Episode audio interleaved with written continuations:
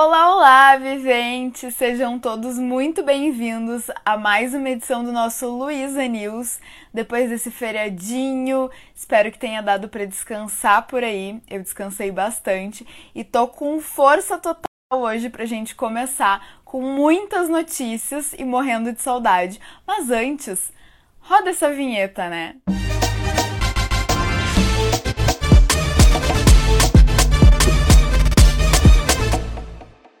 E começamos já com uma notícia super atualizada, já que hoje começa o reality show A Fazenda com 20 participantes e o apresentador Marcos Mion criando conteúdos exclusivos numa parceria inédita com o TikTok. O, essa vai ser a maior ação de transmídia que o aplicativo já participou e vai trazer aí uma nova visão, um novo olhar sobre os participantes, já que o conteúdo lá do aplicativo do Tico Teco tem esse ar sempre de muita autenticidade. Então aí, será que eles se inspiraram nos videozinhos que a Manu Gavassi deixou aqui, gravados? Nunca saberemos.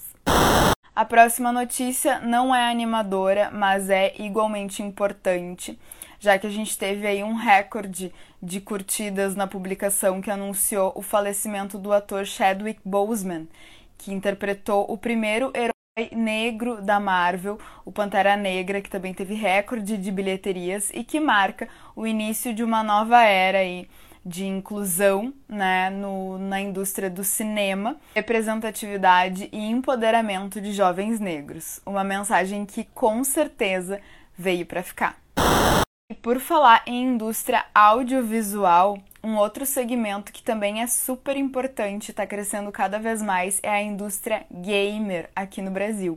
E se ligando nisso, a Anitta foi lá e resolveu agora fazer uma sequência de várias lives jogando Free Fire com um time de pessoas que já produzem esse tipo de conteúdo para alavancar os seus negócios, né, para ter mais atingir novos públicos. Então ela informou que ela resolveu fazer isso porque é uma forma de atingir pessoas de outros países, já que agora ela não está conseguindo viajar tanto para divulgar o seu trabalho.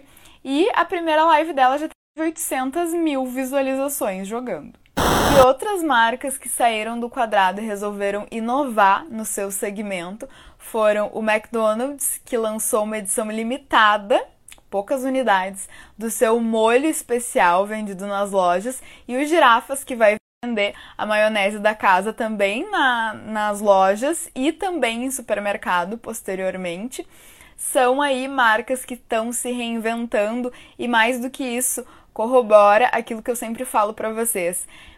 Fortaleçam o nome de uma marca que depois vocês conseguem fazer qualquer coisa a partir disso.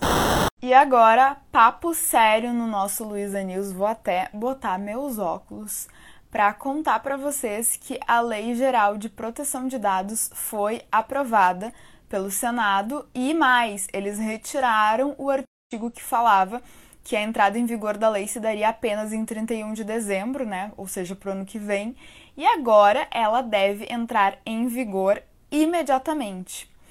Quando no início da pandemia o pessoal já, já tinha previsão de que ela entrasse em vigor em agosto desse ano, estava todo mundo falando para que ela fosse adiada, porque os recursos que as empresas investiriam para se adaptar a essas novidades aí que a lei determina seriam utilizados para se adaptar ao novo cenário do coronavírus, mas não teve essa história, então a lei vale a partir de agora, apesar de ainda não serem aplicadas as multas e sanções, mas ela deve ser observada.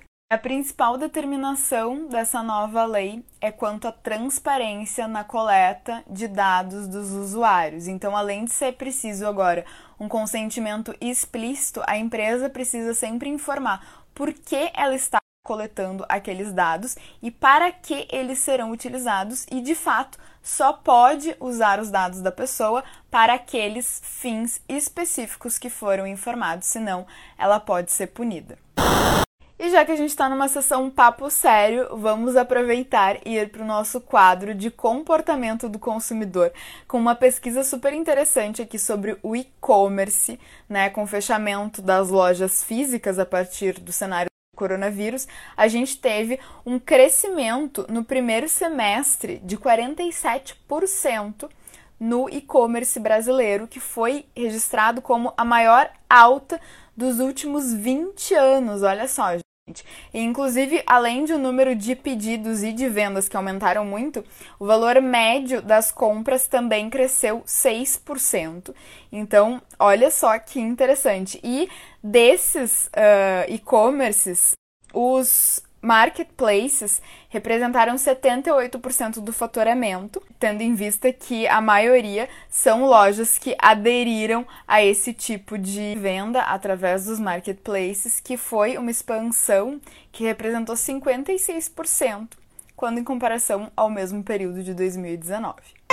E uma outra pesquisa que eu achei interessante trazer aqui para vocês foi realizada pela Century, em parceria com o Facebook, que constatou que o WhatsApp está presente na jornada de consumo de 83% dos consumidores brasileiros e esse número representa ainda mais para os pequenos negócios, né? Então, de acordo com os consumidores, 64% são estabelecimentos locais ou de pequeno porte dentro dessas compras e para 56%, o contato com o vendedor ou com a loja após a compra é um dos, uma das etapas mais importantes. Então vejam aí a importância de ter este canal de venda e de alimentar ele, de não demorar para responder, né, de que ele seja mais um ponto de conexão e uma forma de vocês também trabalharem o branding de vocês, que é algo que nós veremos na nossa mentoria em grupo.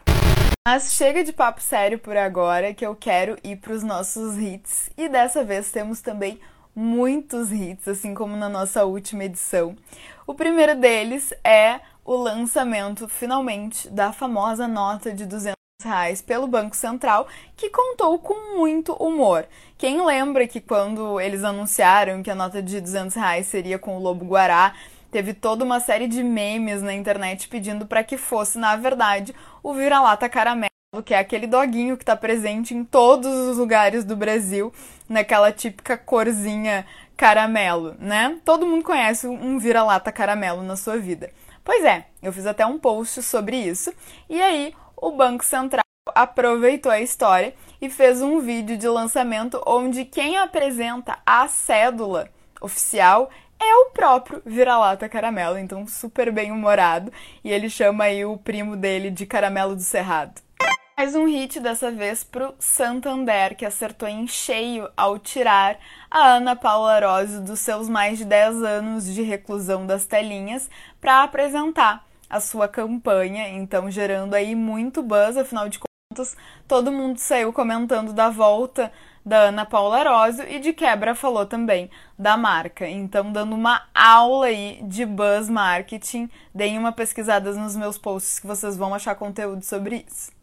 Temos mais hit para comentar aqui sim, dessa vez do Boticário que criou um reality show chamado Make Me Boti para escolher quem vai ser o co-criador de um novo produto do Boticário e mais do que isso, né, gente? Eles entendem que hoje a propaganda, a publicidade é sobre ser a programação e não interrompê-la, né? A gente está falando aqui de produzir conteúdo, seja ele entretenimento, seja ele informação, e é isso que eles estão fazendo com esse reality show, dando aula também de como é que se faz propaganda nos dias atuais. Já que estamos falando de buzz, estamos falando de branding, vamos comentar essa ação genial da Cervejaria Colorado, que foi lançado no último dia 5 agora, que é o Dia da Amazônia. Então, uma ação que visa conscientizar e alinhar os princípios da marca. Eles criaram uma cerveja, uma Wheat Beer, que é a Cervejaria Colorado Amazônica. E 100% do lucro da venda dessa cerveja vai ser revertida para as comunidades ribeirinhas e indígenas da Amazônia, né, para fomentar a preservação da, da área. Mas mais do que isso, eu achei super interessante que o preço da cerveja vai variar conforme os índices de desmatamento. Então, se o desmatamento cai, o preço da cerveja também cai. Olha só que genial! Por último, mas não menos importante, olha só como uma ação de marketing pode sim envolver os brand lovers da marca, e não necessariamente só os influenciadores, mas aquelas pessoas que amam a marca e que amam tanto que pedem para ser representantes da marca. Então, sabe aquele me patrocina que muita gente começou a usar a partir desse movimento todo de influência digital? Então, o McDonald's resolveu ouvir as pessoas que postaram com a hashtag Mac patrocina até 19 de agosto e quem tirar um printzinho da sua publicação e enviar no balcão vai ganhar um quarteirão duplo com queijo. Então o Mac vai patrocinar as pessoas que pediram. Olha só que genial! Uma super campanha também de buzz marketing que dá o que falar, que gera histórias, peças de conversação e dá mais uma aula de marketing para a gente aprender também como pode ser simples. E esses foram os hits da nossa edição do Luiza News de hoje. Não teve flops de novo, eu tô desapegando dos flops, quero falar só de coisa boa, quero trazer só boas energias e aprendizados aqui para vocês. Quero saber se gostaram e até a próxima!